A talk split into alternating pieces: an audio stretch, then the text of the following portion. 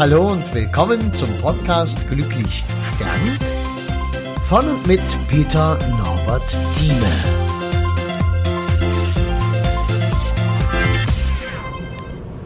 Heute erzähle ich dir von einer auch recht außergewöhnlichen Geschichte. Und zwar ein Mädchen, sind so die 80er Jahre, Anfang der 80er Jahre.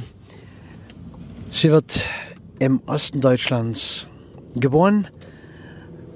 Schon weil Schwierigkeiten sind, schon in der Uniklinik in Leipzig. Und dort sagen die Ärzte, nachdem sie geboren ist, zur Mutter, lassen Sie die Kleine gleich da. Die lebt sowieso noch, nur noch ein paar Tage. Und dann können Sie sie ähm, der Wissenschaft zur Verfügung stellen. Dann erfüllt sie noch einen guten Zweck. Dann hat die Mutter sich an den Kopf gegriffen und gesagt, ja, Vogel, Magge, äh, ich nehme die Kleine mit, sobald es geht. Ja, gut. Sie konnte sich durchsetzen und ist dann mit diesem neugeborenen Baby, Herzfehler, ganz schlecht durchblutet, nach Hause gefahren. Sie fand einen guten Arzt, wieder eine dieser Zufälle des Lebens, der gesagt hat, wir können groß nichts machen, ich kann Ihnen nur helfen. Helfen, damit so gut wie möglich umzugehen und einen Tag nach dem anderen zu meistern. Sie hat damit, die Mutter, sie hat damit ein Kind gehabt, für das sie rund um die Uhr da sein musste. Sie hat alles getan. Sie hat einen Lebensgefährten gefunden, später ihr Mann geworden, der das auch voll mitgegangen ist. Sie hat noch eine Tochter, die natürlich dadurch auch ein ganz außergewöhnliches Leben bekommen hat, weil sie stand nie im Mittelpunkt, sondern immer ihre große Schwester. Diese große Schwester, die Johanna, glaube ich, hieß sie, ja, die war nicht sehr stark körperlich. Sie wuchs nicht so schnell wie andere Kinder. Sie sah immer wesentlich jünger aus, kleiner aus, aber sie konnte plappern. Sie konnte einfach Leute ansprechen, wenn man irgendwo mit ihr war, hat die Mutter erzählt. Immer ging es gleich los. Bla bla bla, plätscher, plätscher. Und das war natürlich besonders süß, weil sie ja eben so klein war. Da hat man jemand, der aussieht wie ein Baby, was noch nicht reden kann. Und das plappert einen aber schon munter voll, weil es schon zwei, drei Jahre alt ist. Sie hat sich selbst das Lesen beigebracht. In ganz, ganz jungen Jahren noch vor der Schule, weil sie unbedingt lesen wollte. Sie war eine Leseratte, sie hat Bücher verschlungen. Sie hat viele Tage gehabt, an denen sie nicht groß was machen konnte. Sie sollte in eine Sonderschule. Die Mutter hat das verhindert. Sie sollte ins Heim, Spezialpflege und tralala. Und die Mutter hat das verhindert. Sie äh, sollte keine richtige Ausbildung machen, sollte kein Abitur machen. Sie sollte lieber in eine behindertengerechte Erziehungsanstalt oder Werkstatt oder was es da alles gibt. Die Mutter hat sich durchgesetzt und hat gesagt, nein, meine Tochter macht eine ganz normale Geschichte. Es kam letztendlich so, dass dieses Mädel mit dem Elektroroller, weil die Krankenkasse auch da wieder nicht so war, dass es alles gab. Ich meine, waren ja auch noch gerade die Wendezeiten, war schlimm. Und ist sie mit einem Elektroroller zur Schule gefahren, so ein kleines, wie man es für Babys, für Kinder hat. Weil sie kleiner war, ging das auch ohne Probleme. Und sie hat ihr Abitur gemacht.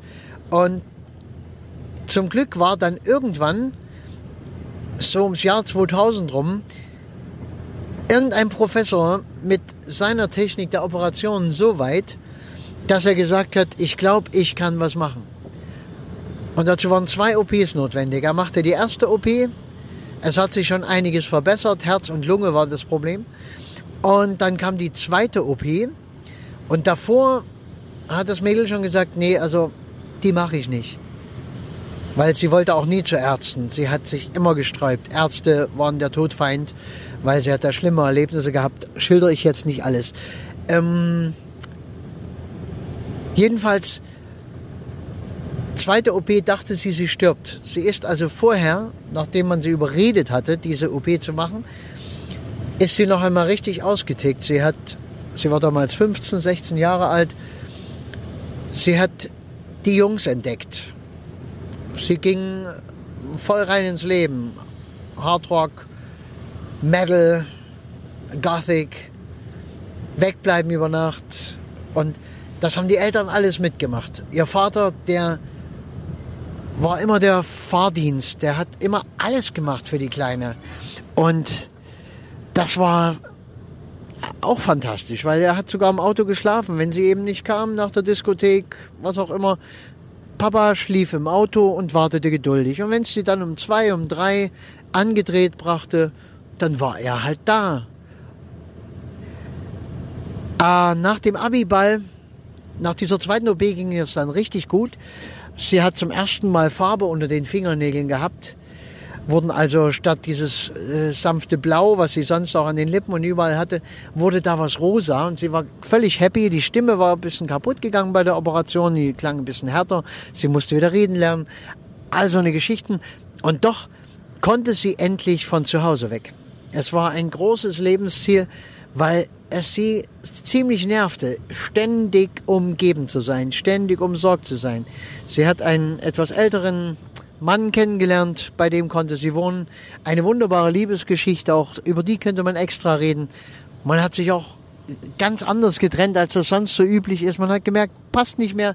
Ich kann der Kleinen nicht mehr das geben, was sie braucht. Ich gehe jetzt hier raus und diese Kleine war ein Lichtbringer schlechthin. Sie hat jeden Raum mit Sonne geflutet, so wie das Grönemeyer in seinem Lied singt. Es gibt solche Menschen. Und wir wären alle gern solche Menschen, glaube ich. Oder ja, vielleicht auch nicht, wer weiß. Jedenfalls wurde sie dann im Alter von 34 Jahren vor ihrem Haus angefahren von einer betrunkenen Nachbarin, kam ins Krankenhaus, waren bloß ein paar Brüche, ist geheilt, war alles schön, hat sich aber im Krankenhaus irgendwie angesteckt mit irgendeinem Keim, Lungen-Dings da bekommen und gestorben. Und da sagt man, Mensch, Schicksal, du bist ein Arschloch. Und dennoch konnten wir eine Beerdigung machen, die außergewöhnlich war. Weil das, was die in ihrem Leben gemacht hat, die hat in 14 Tagen zum Beispiel, hat sie Türkisch gelernt. Sie hat dann gleich Harry Potter auf Türkisch gelesen. Es war einfach so ein, ein Urlaub, sie war einfach sprachbegabt. Urlaub in der Türkei und da hat sie binnen paar Tagen Türkisch drauf gehabt. Sie hat mehrere Ausbildungen. In drei Jahren hat sie, glaube ich, sieben Ausbildungen abgeschlossen nach ihrem Abitur. Sie war immer zielstrebig. Sie hat sich nie überarbeitet. Sie hat sich nie ähm, so reingekniet, wie man das so nennt, sondern es war immer alles mit Begeisterung. Das hat ihr Freude bereitet. Das hat ihr Spaß gemacht. Sie hat immer gesagt, ich habe keine Zeit, Hausfrau zu sein.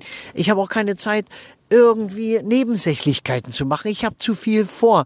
Und sie hat so intensiv gelebt. Und diese 34 Jahre, die dieses, diese Frau gelebt hat, ich begrabe selten jemand, auch mit 80, mit 90, der so ein intensives Leben hatte. Tja, das wollte ich dir nur erzählen, weil ich glaube, diese Geschichte gibt dir wahrscheinlich jetzt viel. Also mir gibt sie viel. Mir haben solche Geschichten immer sehr viel für mein Leben gegeben. Immer was gelernt. Mach's gut und wir hören uns. Ne? Tschüssi.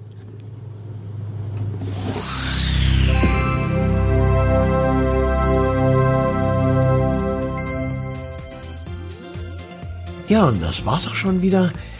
Wenn du irgendwas wissen magst, was schreiben magst, Kontakt aufnehmen magst, am besten über www.peternorbertthieme zusammengeschrieben, einfach ohne Leerzeichen, ohne alles.de. Und ich würde mich freuen über einen Kontakt, auch was du zum Beispiel von meinem Projekt hältst, Glücklich sterben, was ja nun langsam schon gewaltige Ausmaße annimmt einfach die Bestattungskultur im Abendland zu verändern. Ich finde es eine geniale Idee. Vielleicht bist du mit dabei. Schauen wir mal. Ich danke dir. Mach's gut.